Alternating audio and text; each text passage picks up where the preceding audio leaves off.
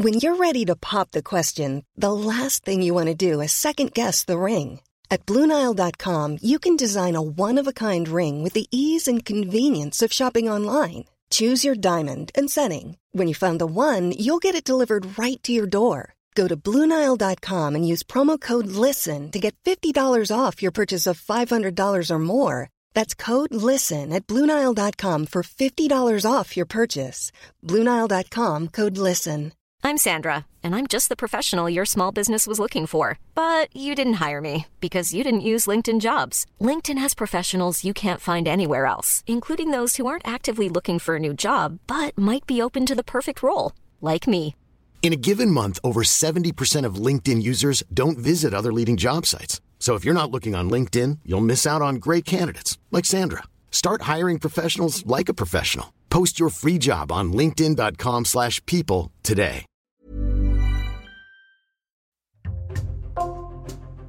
Bonjour, c'est Thibault Lambert et vous écoutez Code Source, le podcast d'actualité du Parisien.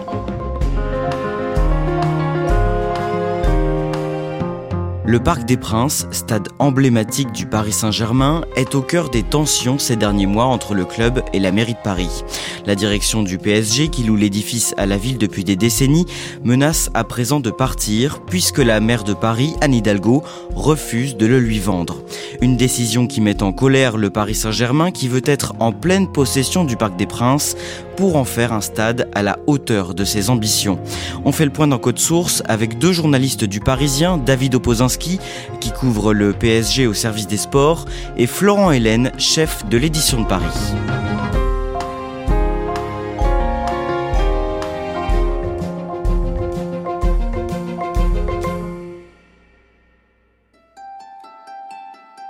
David Opozinski, le mercredi 23 novembre 2022, en pleine Coupe du Monde, le président du PSG, le Qatarien Nasser El Khelaifi, fait des déclarations surprenantes aux médias Bloomberg au sujet du Parc des Princes, le stade de résidence du Paris Saint-Germain. Oui, il explique que le PSG risque de devoir euh, quitter l'enceinte de la porte de Saint-Cloud en expliquant que c'est l'attitude de la mairie qui pousse à un départ et à un déménagement. Alors on va voir comment on en est arrivé là, mais d'abord, David, il faut rappeler qu'entre le PSG et le Parc des Princes, qui se trouve à la porte de Saint-Cloud dans le 16e arrondissement de Paris, c'est une histoire qui dure depuis près de 50 ans. Oui, le premier match du Paris Saint-Germain au Parc des Princes remonte au mois de novembre 1973. C'était un match contre le Red Star. 4 buts à Reims, 9 à Paris, où 40 000 spectateurs ont assisté, ceux au Parc des Princes, à une bonne soirée de football. Les quatre premiers buts ont été marqués au cours du derby parisien, Paris Saint-Germain Red Star, match phare du groupe B. C'était un lever de rideau à l'époque euh, d'un match de première division, mais en tout cas à partir de la saison 74-75, eh bien le PSG va occuper euh, en tant que club résident le Parc des Princes. Pour celles et ceux qui n'y sont jamais allés, à quoi ressemble le Parc des Princes?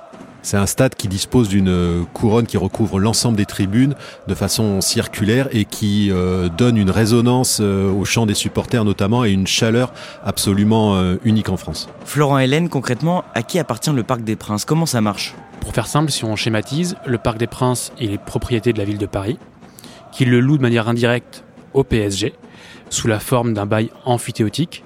Celui-ci euh, dure 30 ans aujourd'hui, il va se terminer en 2044. Pour cette location, le PSG paye 1 million d'euros par an euh, fixe, avec euh, des parts variables qui amènent le loyer finalement entre 2 et 3 millions d'euros chaque année. David Obozinski, ce récit commence en 2011. Cette année-là, le Qatar rachète le Paris Saint-Germain et le nouveau président du club, Nasser El Khelaifi, donc, ne cache pas qu'il trouve ce stade trop petit. Oui, parce que le parc fait 48 000 places et par rapport à la moyenne des autres stades européens, des grands clubs, hein, ceux qui ont le, plus de revenus, on est sur euh, une échelle de 63 000 places à peu près en moyenne. Donc, euh, même si Nasser euh, reconnaît que le parc est la maison du Paris Saint-Germain, il estime dès cette époque bien que la rénovation doit être importante si l'enceinte du PSG veut correspondre aux ambitions et aux besoins du club. Parce qu'un stade plus grand, c'est bon pour l'image, mais ça rapporte aussi beaucoup plus d'argent. Oui, euh, au niveau de la billetterie, au niveau des hospitalités, c'est-à-dire des loges qui sont vendues euh, à différents partenaires, c'est un énorme gain financier qui est possible. Sauf qu'agrandir le Parc des Princes, c'est vraiment pas simple, il y a beaucoup de contraintes.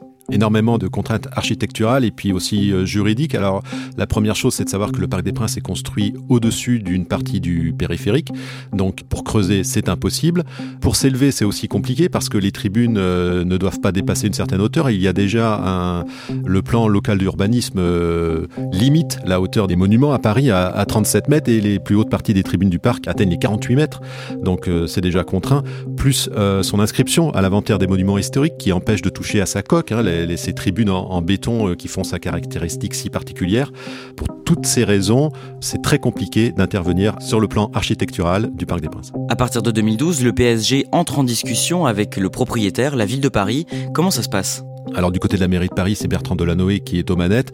Et pour le Paris Saint-Germain, il y a l'évocation d'une possible destruction du stade pour reconstruire quelque chose d'entièrement nouveau et beaucoup plus grand et moderne, bien évidemment. Donc il y a, pas mal de discussions parce que la ville de Paris euh, souhaite euh, que, évidemment, le PSG reste dans l'enceinte euh, actuelle.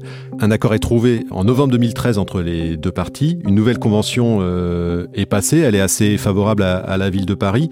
Le club, lui, va s'engager euh, non pas à pouvoir agrandir euh, son stade et passer à 60 000 places comme il l'espérait à un moment.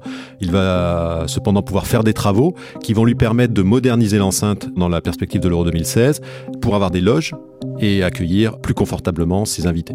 Mais à ce même moment, et c'est ce qui complique ce dossier, le PSG voudrait aussi aller plus loin et songe même à racheter le Parc des Princes. Oui, parce qu'il y a toujours cette idée de pouvoir passer à 60 000 places. La solution technique a été trouvée, les plans, les projets euh, sont arrêtés. Simplement, face au coût des travaux, le club exige de pouvoir être propriétaire. S'il vient à faire 500 millions d'euros de travaux, c'est pour posséder son enceinte et non pas ajouter à quelque chose qui ne lui appartient pas.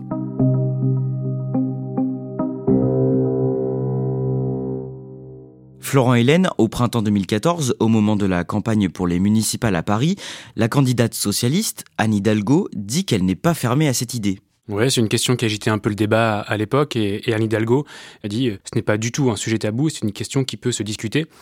En revanche, elle s'oppose euh, clairement à la démolition du Parc des Princes pour le reconstruire en plus grand, euh, parce qu'on vient de le dire, c'est un patrimoine architectural, il y a les voisins, c'est un quartier qui est très dense, donc ça, elle dit clairement je n'en veux pas. En mai 2015, un peu plus d'un an après son élection, Anne Hidalgo confie pour la première fois dans une interview aux Parisiens la piste qu'elle privilégie pour le stade. À l'époque, elle parle surtout de la, taille et de la capacité du, Parc des Princes. Elle dit qu'il est indispensable de, l'agrandir, d'en faire un stade de, de 60 000 places. Elle juge possible une présentation du projet pour euh, fin 2016, début 2017. Après, elle parle déjà de discussions avec l'architecte, de temps de concertation avec les riverains. Et on voit que ça va déjà prendre un peu plus de temps que ce qu'elle annonce une première fois.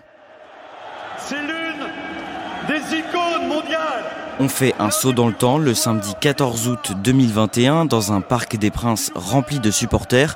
Le Paris Saint-Germain présente sa nouvelle recrue, l'attaquant star du FC Barcelone, le septuple ballon d'or, Lionel Messi le parc, le nouveau numéro 30 du Paris Saint-Germain, Léo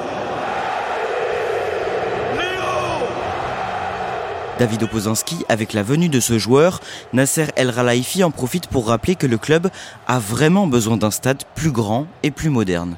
C'est un soir où le Parc des Princes est rempli avec 48 000 personnes, mais le club aurait pu accueillir 99 euh, 000 personnes comme au Camp Nou, tant l'engouement autour de Léo Messi était important.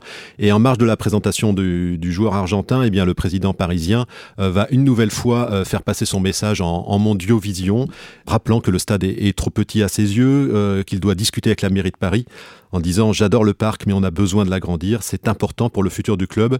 Chaque grand club possède 80 000 spectateurs pour nous, agrandir, c'est une obligation, dit-il.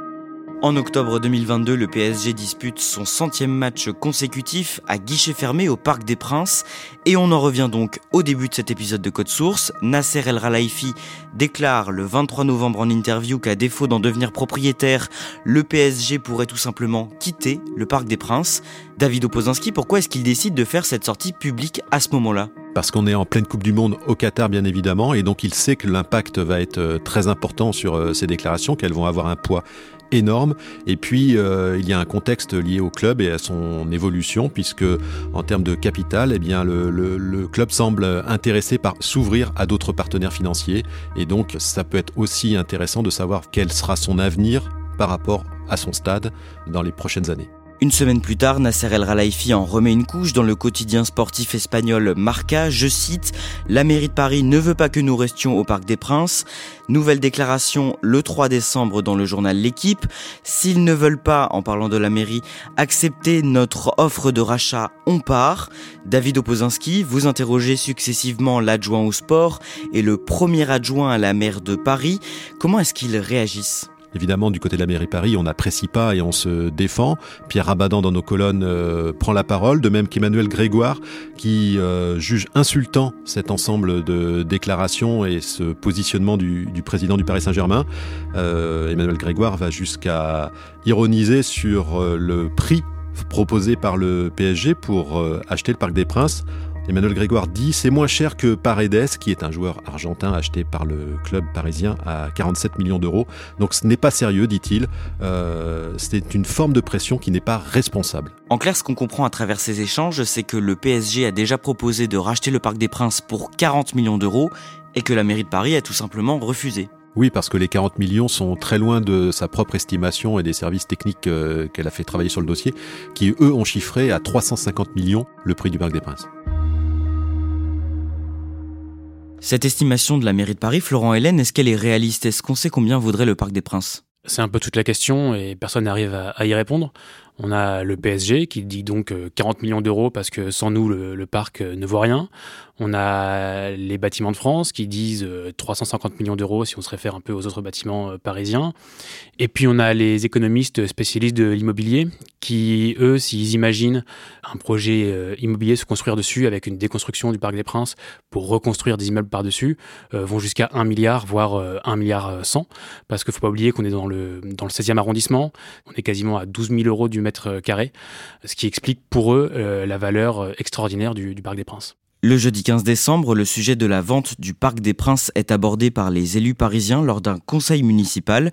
Florent Hélène, comment ça se passe? Alors, il y a à peu près autant d'avis qu'il y a de partis politiques au sein du, Conseil de Paris. On a euh, la voix de la ville de Paris qui est portée par Emmanuel Grégoire, le premier adjoint, et Pierre Rabadan, l'adjoint au sport, qui depuis le début un peu du conflit avec le PSG temporise, euh, n'exclut pas la vente, préfère un bail amphithéotique.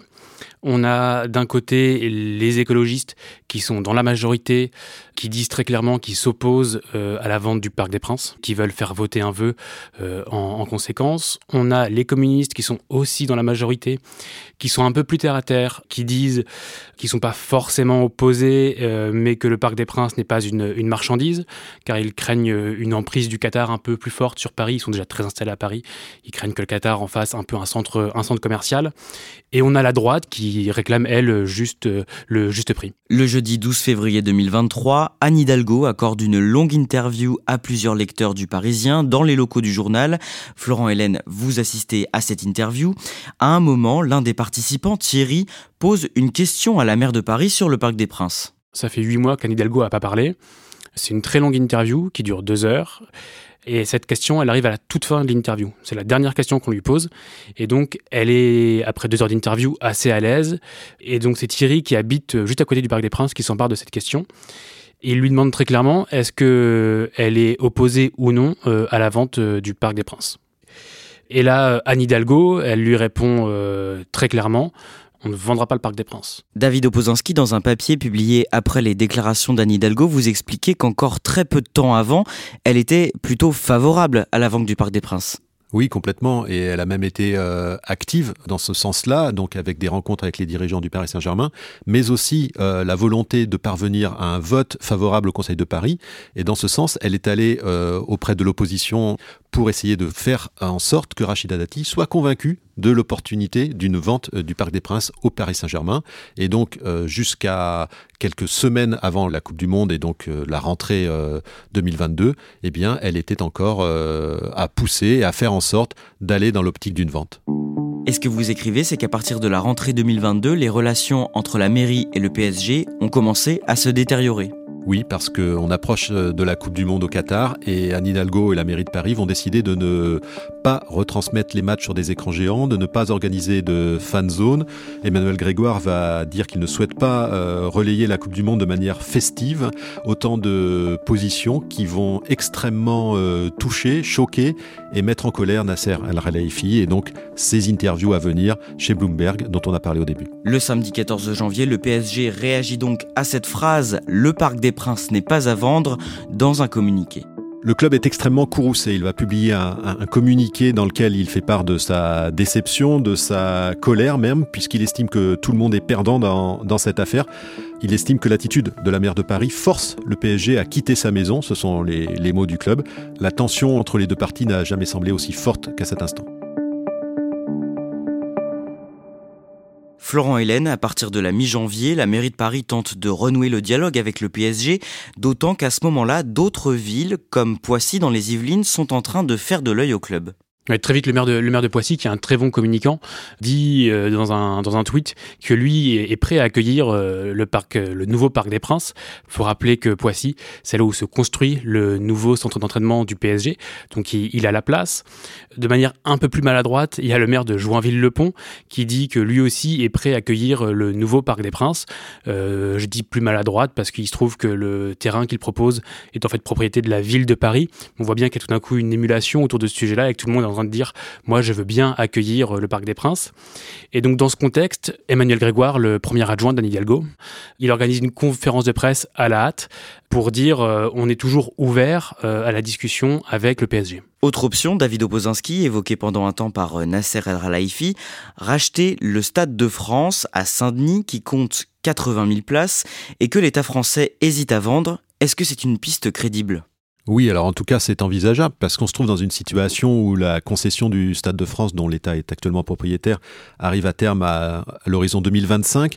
Donc on est complètement dans un calendrier euh, compatible. Simplement, euh, même si l'hypothèse d'un rachat par le Paris Saint-Germain du Stade de France n'est pas à exclure, ce n'est pour autant pas la piste privilégiée actuellement par les dirigeants de l'État français. Donc aujourd'hui, le PSG a le choix entre agrandir le Parc des Princes ou bien faire construire un stade ailleurs. Est-ce qu'il y a une option plus avantageuse que l'autre? Ce qui est intéressant de signaler, c'est que financièrement, on parle de 500 millions d'euros d'investissement, que ce soit pour l'agrandissement ou potentiellement pour la construction d'un nouveau stade. Donc là, on est sur des situations à peu près comparables. En revanche, en termes euh, de logistique, c'est extrêmement compliqué de construire un nouveau stade. Il faudrait déjà trouver l'emplacement idéal. On est dans une zone extrêmement urbanisée, bien sûr, en, Ile-de-France. Plus on se rapproche de Paris, plus c'est compliqué de trouver des espaces disponibles. Et en termes de temps, on est sur une durée forcément euh, extrêmement longue. Ce serait une solution à très long terme et périlleuse pour le Paris Saint-Germain s'il venait à vouloir se lancer dans la construction de son propre stade. Donc en quelque sorte, le PSG est coincé? D'une certaine manière, oui, et c'est cela que la mairie de Paris euh, met aussi en avant, parce que dans ce jeu de poker menteur, eh bien tout le monde a des atouts, mais peut-être que la mairie de Paris en a finalement plus que le Paris Saint-Germain. Florent Hélène, de son côté, la mairie de Paris n'a pas intérêt à voir le PSG quitter le Parc des Princes aujourd'hui?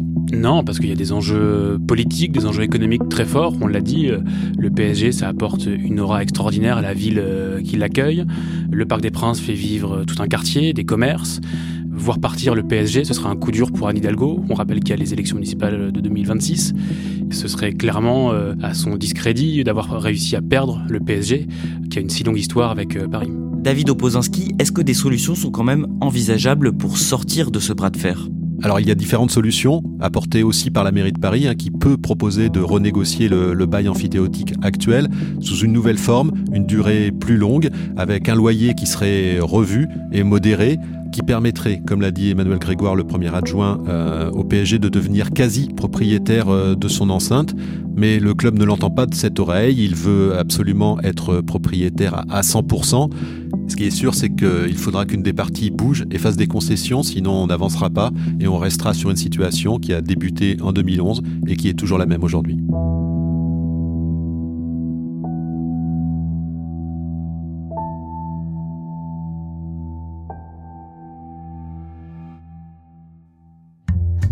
Merci à Florent Hélène et David Opozinski. Code Source est le podcast quotidien d'actualité du Parisien. Cet épisode a été produit par Raphaël Pueyo, réalisation Julien Moncouquiole. N'oubliez pas de vous abonner à Code Source sur votre plateforme d'écoute préférée et je vous invite à écouter notre nouveau podcast consacré aux faits divers, Crime Story, qui raconte chaque semaine une grande affaire criminelle avec les journalistes du Parisien, Claudia Prolongeau et le chef du service police-justice, Damien Delsoni.